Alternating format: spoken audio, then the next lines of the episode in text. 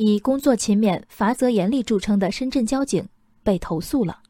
前天，有车主发微博称收到因违停被罚五百元的通知。对于违停的认定，他很有意见。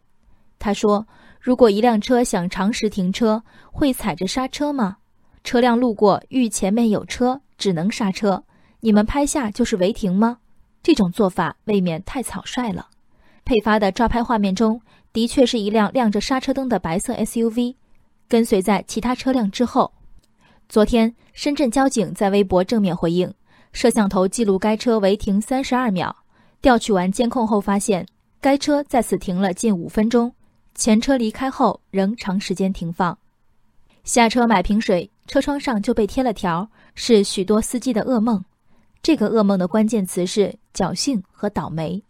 所谓倒霉，是一分钟内恰有执法人员经过；而侥幸的前提是每个学过交规的人心知肚明的违停的不合法。大多数情况下，被贴条的司机哪怕一路念叨，转头就去把罚款交了。为什么深圳这位司机选择挑战判罚？因为他通过第三方软件看到警方提供的违法图片，他想起了那踩着刹车停车的一小会儿。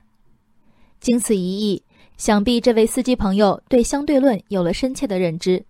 他印象中的一小会儿，并非界定违停与否的一小会儿。刹车一踩一抬的功夫，五分钟过去了。更让他从此不会忘记的，估计是违法抓拍的工作模式。如今已不是交警走街串巷发现违章赶紧拍照的时代。车主收到两张违停照片，不代表交警一共只拍了两张。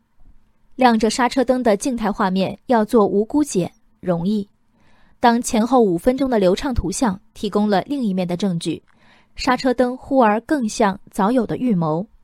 行车至半路，刹车瞬间被抓拍，当然冤屈。现实情况却是，繁忙路段的路口一停五分钟，一脚刹车能成豁免的理由吗？